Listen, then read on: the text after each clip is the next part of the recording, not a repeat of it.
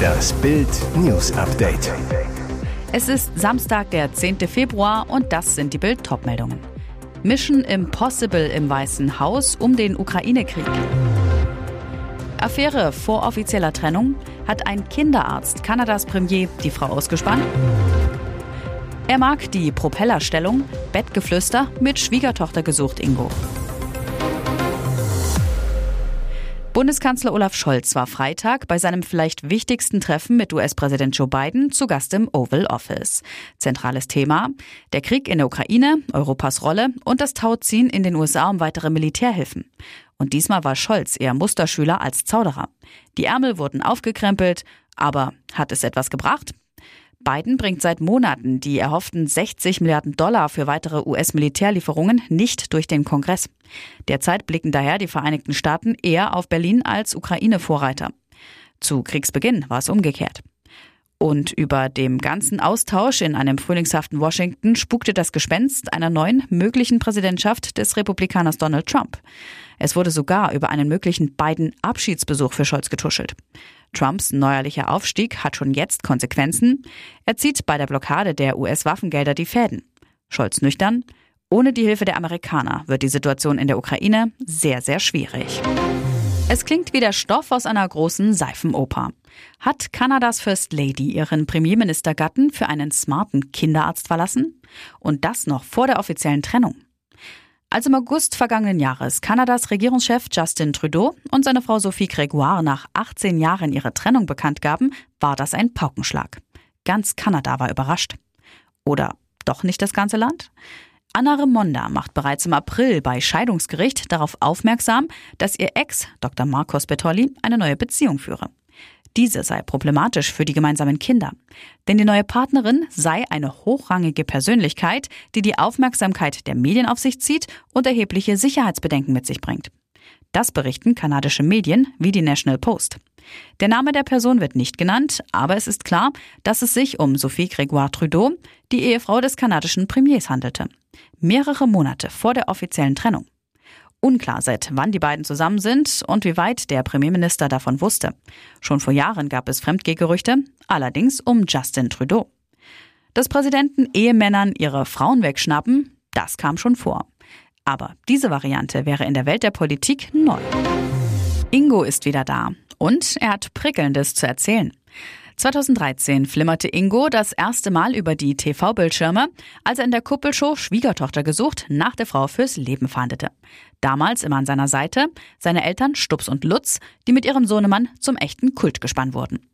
Die ganz große Liebe fand Ingo fünf Jahre später in seiner Annika, die er 2022 heiratete. Wie die beiden TV-Stars ihre Liebe und Leidenschaft frisch halten, das verrieten sie jetzt. Bei dem Mode-Event von Erik Sindermann verrät Ingo sein Geheimnis für ihr Liebesglück. Wir sind immer ehrlich, immer offen zueinander. Er sieht sich und seine Annika sogar als Deutschlands größtes Vorzeigepaar. Und weiter, Ehrlichkeit, Respekt voreinander und das Wichtigste ist, immer alles zu erzählen, was stört. So Ingo zu RTL. Dass der Kultstar und seine Annika auch auf eine Menge Leidenschaft setzen, verrät schon das wilde Outfit des Kultstars. Mit Ledermaske und Strasssteinchenhalsband fühlte sich Ingo pudelwohl und verriet ein weiteres Ehegeheimnis.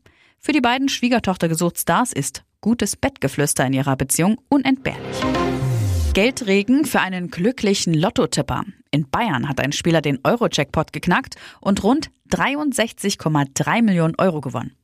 Wie die Westdeutsche Lotterie am Freitagabend mitteilte, hatte der Sieger oder die Siegerin in der Gewinnklasse 1 die richtigen Gewinnzahlen 4, 10, 11, 20 und 22 sowie die Eurozahlen 7 und 10. Dafür gibt es 63.259.000 und 938 Euro. In der zweiten Gewinnklasse des Euro-Jackpots konnten sich zehn Teilnehmer über jeweils 220.512 Euro und 40 Cent freuen. Einmal ging die Summe nach Bremen, einmal nach Hessen, einmal nach Nordrhein-Westfalen, zweimal nach Rheinland-Pfalz, einmal nach Norwegen, einmal nach Spanien, einmal nach Italien, einmal nach Schweden und einmal nach Polen. In der dritten Gewinnklasse gingen jeweils 113.000 und 53,30 Euro an insgesamt elf Spielerinnen und Spieler. Davon jeweils einer oder eine aus Baden-Württemberg, Bayern, Berlin, Brandenburg, Slowenien, Schweden und Finnland und vier aus Nordrhein-Westfalen. Und jetzt weitere wichtige Meldungen des Tages vom Bild Newsdesk. Wieder ein seltsamer Zitteranfall bei Kreml-Kriegstreiber Wladimir Putin 71. Im Propaganda-Interview mit Ex-Fox News-Moderator Tucker Carlson 54 in Moskau machte sich plötzlich sein linkes Bein selbstständig. Sein Fuß wippt ruckartig aufwärts. Diktator Putin, sichtbar verkrampft im Stuhl, drückt rasch mit seiner Hand aufs Knie, bringt das Krampfbein wieder zu Boden. Und auch sein rechtes Bein zuckt nervös, während Putin sogar mit einem Husten den Vorfall zu überspielen versucht, sich sogar mehrfach räuspert, schrieb die britische Daily Mail.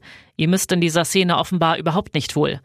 Der Diktator und Kriegsverbrecher Putin wirkt immer wieder angeschlagen, ließ den Kreml wiederholt Gerüchte dementieren, denen zufolge er Krebs habe oder im Herbst sogar einen Herzstillstand erlitten haben soll, wie Daily Mail berichtet. Ihre Woche wird richtig stressig. Musik-Superstar Taylor Swift ist zurzeit in Tokio für ihre Japan-Tour unterwegs. Von Mittwoch bis Samstag gibt sie in der Megametropole vier Konzerte. Die rund 50.000 Tickets für die Konzerte gingen weg wie heiße Semmel. Das letzte Konzert gibt sie am Samstag um 18 Uhr Ortszeit. Danach will sie nach Las Vegas jetten, um den Super Bowl zu verfolgen. Dort spielt ihr Freund Travis Kelsey, 34, der Tight End der Kansas City Chiefs. Sein Team spielt gegen die San Francisco 49ers. Offiziell bestätigt ist der Trip zwar bislang nicht, aber aus Chiefs-Kreisen ist zu hören, dass die Sängerin auf jeden Fall dort sein werde. Wenn alles glatt läuft, würde Swift am Samstag gegen 22 Uhr in Japan starten und am selben Tag gegen 20.30 Uhr Ortszeit in Las Vegas landen. Problem aktuell, alle Stellplätze für Privatflugzeuge in der Glücksspielmetropole sind belegt. Swift muss also improvisieren. Ein bisschen Zeit ist dann auch noch. In Las Vegas beginnt der Super Bowl am Samstag um 15.30 Uhr Ortszeit, 0.30 Uhr deutscher Zeit. Es wird erwartet, dass Swift wie bei allen anderen Playoff-Spielen in einer Loge im Allegiant Stadium mitfiebern wird. Danach geht der Flugwahnsinn weiter. Am Mittwoch würde die Siegerparade der Chiefs in Kansas City stattfinden, sollte der nächste Super Bowl gewonnen werden. Dort kann Swift aber nicht mehr dabei sein. Sie muss nämlich weiterfliegen nach Australien. Dadurch verpasst der Superstar die Super Bowl Party. Das ist doch mal ein Ding. Mitten im Februar sagen Meteorologen für das kommende Wochenende bis zu 20 Grad voraus. Das gilt erstmal zwar nur für den Alpenrand, aber auch flächendeckend wird es wärmer. Wie wird das Karnevalswetter? Diplom-Meteorologe Dominik Jung von Wetternetz zu Bild. Der Samstag wird extrem warm. Recht flächendeckend erreichen wir 10 bis 15 Grad. Am Samstag werden es am Alpenrand bei Föhn sogar knapp 20 Grad. Das ist krass für die aktuelle Jahreszeit. Klimatologe Dr. Carsten Brandt von donnerwetter.de fügt an, der Schnee bzw. Schneeregen, der am Freitagmorgen noch über Berlin und Hamburg gefallen ist, taut nun weg. Am Samstag steigt das Thermometer verbreitet auf Werte um 10 Grad. Entlang des Rheins sind bei Werten um 13, 14 Grad sogar schon leichte Frühlingsgefühle drin. Grundsätzlich soll es nicht mehr so viel regnen wie an Weiberfastnacht. Dominik Jung weiter. Samstag, Sonntag und Rosenmontag nur einige Regenschauer, sonst oft mal auch trocken und zwischendurch Sonnenschein. Der Diplom-Meteorologe verkündet die freudige Nachricht für alle Karneval-Fans. Über die närrischen Tage kein Sturm, kein Wintereinbruch in Deutschland. Maulkorb für den Love Kasper. In Vegas darf Pocher nicht gegen Amira poltern. Oliver Pocher, 45, spielt heute Abend, Ortszeit, das Programm seines gebrochenen Herzens in der Hauptstadt der Sünde, in Las Vegas. Doch es gibt Regeln, an die er sich halten muss. Es ist Ollis Superwochenende. Am Donnerstag jettete er nach Wien zum Opernball, musste sich kurz vor Start des Megaspektakels noch fit spritzen lassen. Wegen eines verschleppten Infekts bekam er von einem Arzt Vitamine und Cortison verabreicht. Pocher zu Bild. Aufstehen um 4 Uhr, 10.25 Uhr dann weiter nach Los Angeles. Pocher, hier darf nichts dazwischenkommen. Einreise USA und Weiterflug nach Vegas. Ankunft 16.30 Uhr.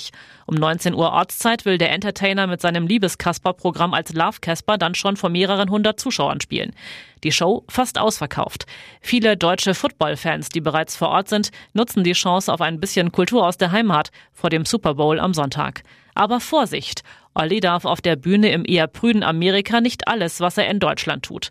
Bei einigen deutschen Gigs hatte Pocher neben schlüpfrigen Sprüchen mehrfach auch eindeutige Bewegungen gemacht, die Oralverkehr zwischen Amira und anderen Männern darstellen sollten.